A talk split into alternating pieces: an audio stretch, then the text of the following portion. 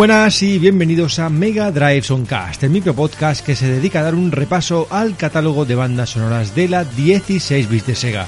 Hoy venimos al ataque con un juegazo, con un titulazo de acción barra oh, tintes de estrategia eh, en este juego llamado Desert Strike Return to the Gulf. El juego del helicóptero eh, en perspectiva isométrica que yo creo que muchísimos, muchísimos, muchísimos de los que estáis escuchando hoy habéis jugado al menos algún título de la saga. Pero bueno, vamos a ir en detalle ahora, hablaremos un poquito del juego, escucharemos sus músicas y disfrutaremos de este titulazo de Mega Drive.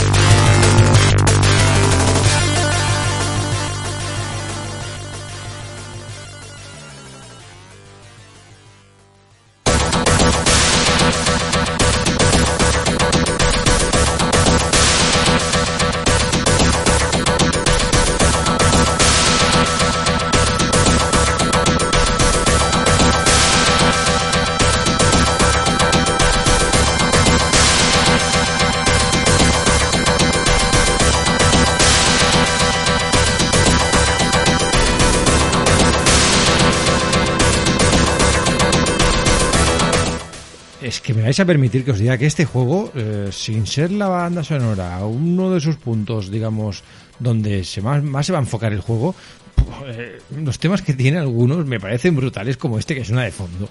Es, sencillamente brutal. ¿Qué es este Desert Strike? Este Desert Strike es un juego, como hemos dicho, eh, publicado en el año 92, eh, programado, publicado y distribuido por Electronic Arts. y salió para muchos sistemas. Es el primero de una saga que, que en su día, pues, eh, pues, pues, produjo muchas alegrías, ¿no? Eh, a mí, la verdad es que recuerdo sobre todo los tres primeros. eh, horas y horas y horas. eh, juegos, son juegos difíciles, pero que cuando les pillas el puntillo, ¡uf! ¡Qué, delicia! Hablamos de la saga Strike, eh, que está compuesta por unos.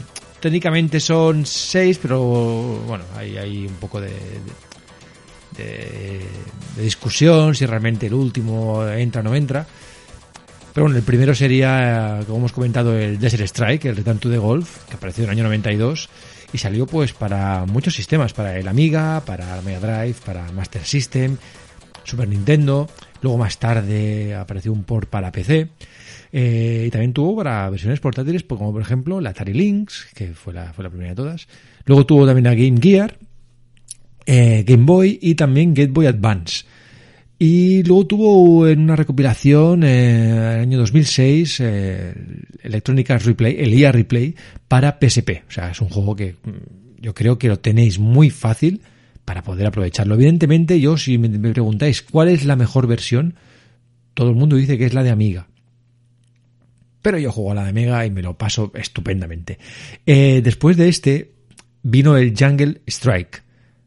Otro juego también mm, notable. Notable porque nos cambiaba el mapeado, nos cambiaba los vehículos, nos cambiaba, bueno, introducía nuevos elementos, pero bueno, ese hoy no toca. Pero bueno, hay que nombrarlo. Jungle Strike, que apareció también para Mega Drive, Super Nintendo, también tuvo versión de Amiga, MS2, Game Gear, Game Boy. Y después de este vino el tercero, que es el que nos rompió un poco la cabeza, este Urban Strike. Lanzado en el 94 para Mega Drive, eh, 95 para Super Nintendo, Game Gear y también Game Boy. Y este, pues, a ver, todos los hechos acontecidos en estos juegos son ficticios, no son basados en hechos reales. eh, si no sería, pues, la gente se hubiera vuelto loca. Y en este ya, en este Urban Strike, eh, pues ya, pues, eh, el primero era en el Golfo, el segundo era en la, en la selva, en la jungla, aunque empieza un poco en Washington, pero bueno, mm, el tema es meternos ahí en, el- en la jungla donde están todas, ah, todas aquellas bueno, mafias entre comillas, todos los, los, los narcotraficantes, eh, llevamos un hovercraft, llevamos una motocicleta, bueno, había un poco de un poco de, variedad. Y en el Urban Strike pues ya estábamos en, en ciudad, ya estábamos, bueno, ya podemos bajar a pie, bueno, era, era un tema más, más, más- mucho más complicado, pero mucho más completo. Luego vino para Saturn y para la Play, para Play 1, el Soviet Strike en el 96, que vendría a ser el cuarto título de la saga. Posteriormente vino ya el Nuclear Strike en el 97, que salió para Play 1, PC y también tuvo versión para Nintendo 64. Y el último, que es el que yo creo un poco de, un poco de, de discusión, es el Future Strike, que este igual no suena. No suena porque el título nunca fue lanzado como Future Strike. Fue eh, a ver, es que el tema tiene un poco de miga. Al final del Nuclear Strike, del anterior, la cinemática de final del juego es un tráiler de este juego. O sea, era como una especie como de avance. Y el juego, al final, fue lanzado como Future Cop LAPD, Los Angeles Police Department. No sé si este ya igual os suena. Future Cop LAPD. Este fue el título que tuvo, que fue lanzado en el 98 para Play 1 y posteriormente tuvo versión para Windows y para Mac. Mm, evidentemente este juego pues ya se desmarca de lo que eran los títulos originales, pero tiene su gracia. Tiene su gracia porque vendría a ser el último de la saga y si sois fans, pues yo creo que deberíais jugarlo. Yo esto en su día no lo jugué y en su día evidentemente no lo relacioné para nada con, el, con la saga Strike, por, por el título, evidentemente. El juego fue desarrollado por, Electronic Arts, eso sí, pero yo ni idea de que este título estaba basado en la saga. Pero bueno, que me estoy enrollando con una persiana y aquí hemos venido a hablar del Desert Strike de Mega Drive. Venga, escuchamos un poquito de música y venimos con unos cuantos datos más, que ya sabéis cómo va esto. Venga, al lío.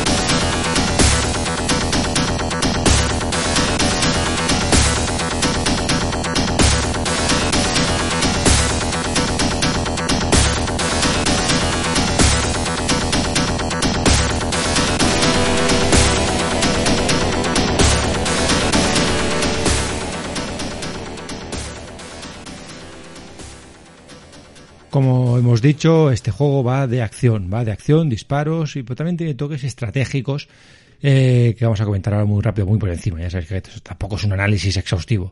En este juego eh, llevamos un helicóptero, un Apache, que tiene que cumplir una serie de objetivos en cada una de las campañas de que componen el juego. Vale, básicamente pues eh, consiste en destruir pues edificios o rescatar a rescatar a, soldados o a prisioneros de guerra o acabar con, las, fuerzas de ataque enemigas, como podrían ser eh, cañones, podrían ser eh, vehículos, podrían ser em, las torretas, podrían ser mm, todo tipo de objetivos que os podáis imaginar que hay en, los, campos de concentración, en, las bases enemigas, etcétera, etcétera. Eh, para cumplir nuestras misiones satisfactoriamente, eh, tenemos que vigilar, y está aquí empieza el punto estratégico, tenemos que vigilar eh, con el combustible del, helicóptero, porque sí, el combustible se agota, y también con la munición. Eh, estos son puntos que nos pueden, si no vamos con cuidado, nos pueden dar un por saco increíble porque nos quedamos vendidos, pero evidentemente no dependemos solo del, del arsenal inicial. habrá puntos de, de reservas de combustible de armamento constantemente podemos ir a reponernos, podemos ir a rearmarnos en caso de que nos quedemos, eh, nos quedemos secos. Eh, así que habrá que reabastecerse siempre que pueda, siempre que sea necesario.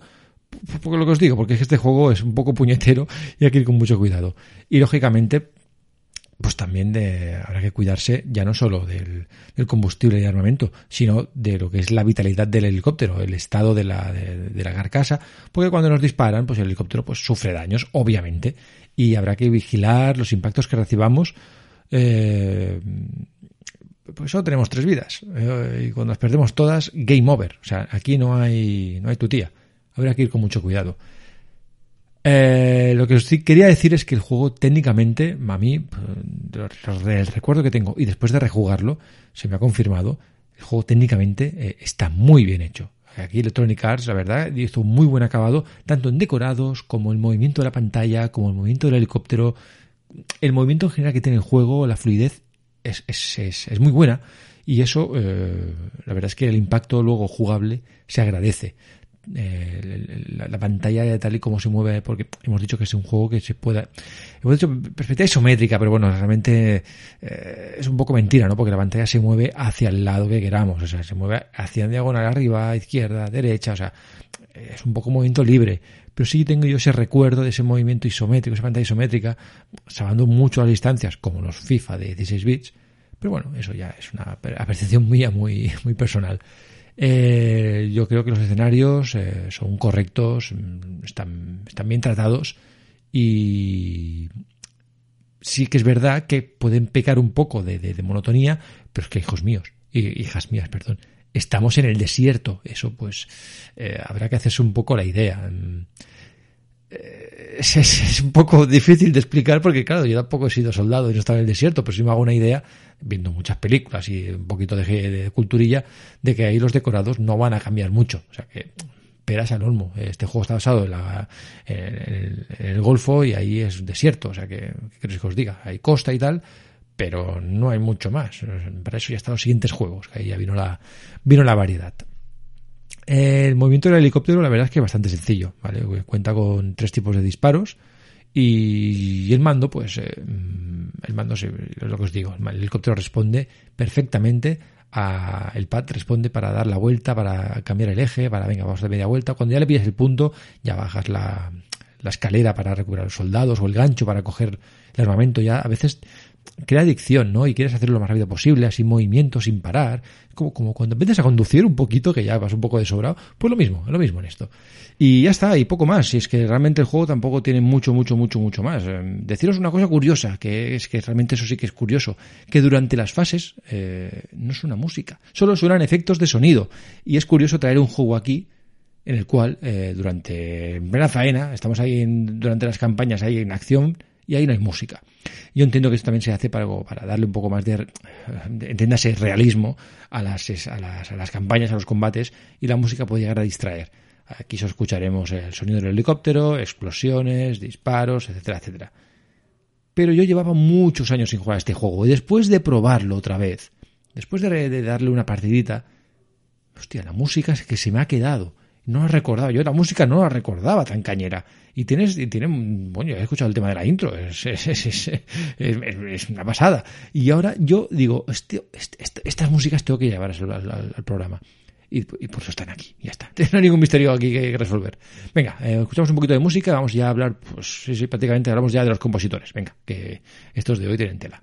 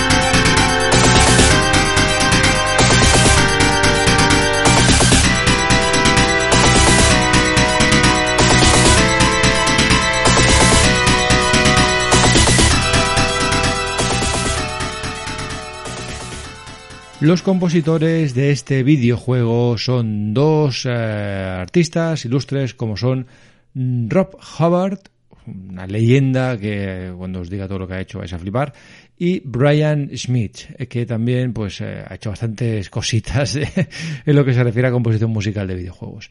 Pero el primero, Rob Hubbard, eh, bueno, es, es, una, es, una, es una bestia parda. Se, se calcula que entre el año 85 y 89 compuso música para más de 75 videojuegos de Commodore 64. O sea, es, una es una bestia aparte, es, es, una persona con una creatividad increíble que, que, ha estado en varios estudios, ha publicado para muchos sistemas, también evidentemente pues para Atari, para Amstrad, eh, para Amiga, sobre todo la Amiga que le sacó un potencial enorme y en el 89 pues eh, fichó por Electronic Arts eh, primero como compositor y más tarde como director eh, de sonido. Entonces, em, digamos que hay muchas composiciones que igual se le han acreditado, pero que no las ha compuesto él, sino que más bien ha estado como de director del equipo artístico que llevó a cabo esa banda sonora. Pero bueno, estos son datos ya más, más, más que no vienen al caso. ¿Qué ha hecho este hombre? Diréis, juegos. Dime, por favor, Renner, dime juegos, dime juegos que este hombre ha compuesto. A ver, no os diré todos, porque es que la lista, eh, este hombre saldrá más adelante y la lista es, es que es brutal. Pero bueno, eh, es que estoy viendo la lista y da, un poquito de cosa. Eh, os diré juegos, digamos, del 90 para adelante. Bueno, no, qué coño. Diré, diré juegos viejunos también. ¿Qué os parece si empezado a decir juegos? The Human Race, el World Karate Championship, el Samantha Fox Street Poker. Sí, sí, sí, sí, Samantha Fox Street Poker. Rasputin, el, el, el Knuckle Busters, el Jet Set Willy, el Thanatos, el juego aquel del, del dragón, el Skater Die, el Saboteur 2, y luego ya avanzamos un poco en el tiempo y vemos cosas como, además de este, de ser Strike, cosas como el Road Rush, Battle Squadron, el, el James Bond 2, Codename Robocop, eh, el John Madden también, pues estaba en Electronic Arts, pues evidentemente pasó por sus manos la música del John Madden, el Kasparov Gambit, estuvo también en el bueno, evidentemente la saga Strike, pero eh, se involucró también en los juegos de golf de Tiger Woods y el juego que más me llama la atención, digo, hostia, este tío, o sea, la música de este juego la ha compuesto él, el 007 de Wall is Enough, o sea, también ha estado en composiciones de James Bond. Y la última es de 2020, o sea que este tío sigue en activo, es una persona que, que, que no para quieta, no para quieta. El otro artista, Brian Smith. Bueno, eh, también, también es una persona muy prolífica. Eh, también lleva muchos años componiendo música, no al nivel de Rob Hubbard, pero evidentemente este también, también tiene un currículum extenso. Eh, Surf Ninjas, el Crueball, ese juego de pinball, el Wall Heroes, sí, sí, sí, Wall Heroes, Madden también, el Mutant League Football, que era aquel juego de fútbol americano con, con monstruos, con mutantes, que, que, también tenía una versión de hockey sobre hielo, si no recuerdo mal, y que era muy divertido. También lo hemos visto en el Zoop, en el Togman Contest, que era aquel videojuego de, del hombre más fuerte del mundo. También sale en el Zombie Raid, en el Blackthorn, eh, NBA Live, eh, Blazing Dragons y también en el Spider-Man, The Amazing Spider-Man Web of Fire. Como veis, títulos muy variados, de mucha temática distinta, o sea, entonces las composiciones se habrán adecuado y habrá tenido que tocar distintos palos. Me gusta, me gusta ver que hay variedad, que no son compositores que se encallan en un mismo género y sobre que se sienten cómodos o no. Aquí se atreven con todo, también porque imagino que, que la compañía se lo exigirá, ¿no? Que para eso, para eso les pagan. En fin, venga, un poquito de música y vamos ya con el ending del programa.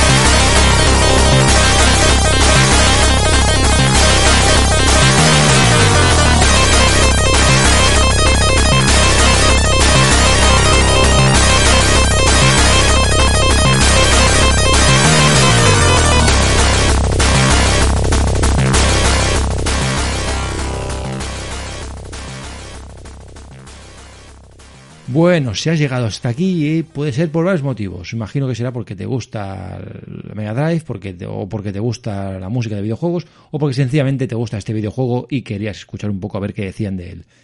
Yo, por mi parte, solo puedo darte las gracias por, después de tanto tiempo, sin, muchos meses, sin subir un programa, que vuelvas a estar aquí detrás escuchando. Si es tu primera vez que escuchas el programa, te doy la bienvenida y espero que el próximo no se espacie tanto en el tiempo. La verdad es que me ha sido un infierno acomodarme para poder grabar, porque tengo que grabar, procuro grabar cuando no molesto a nadie, porque esto lo grabo solo, no no, no, no es como mi otro proyecto de, de GM Podcast, que así grabo con los colegas y aquello es una fiesta. No, aquí esto es una intimidad, es un proyecto pequeñito que hago yo y procuro no molestar a nadie a las horas a las que grabo.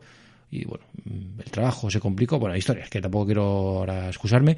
Deciros que lo siento, que os pido perdón y espero mm, encontrar ahora un ritmo más continuo como antes, ¿no? Que había un programa, si no a la semana, cada 15 días.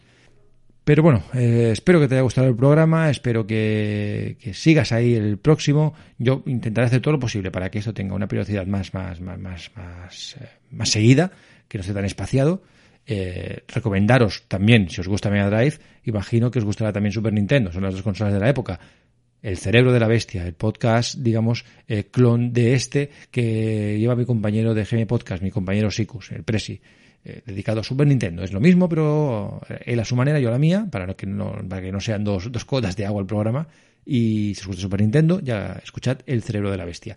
Yo por mi parte, pues nada más que deciros, simplemente eso, pediros perdón, daros las gracias. Y eh, si os gusta el programa, oye, de verdad, me encanta mucho leeros, me encanta leeros en los comentarios de verdad, y casi siempre contesto, es que la interacción que hay ahí me gusta, me gusta ver cómo la gente pues expresa sus, sus recuerdos o, su opinión sobre el programa, oye mira, esto no me ha gustado, oye mira, la voz se te escucha floja, o la música esta la has dejado demasiado tiempo, cosas así, no sé, que haga que el producto sea mejor.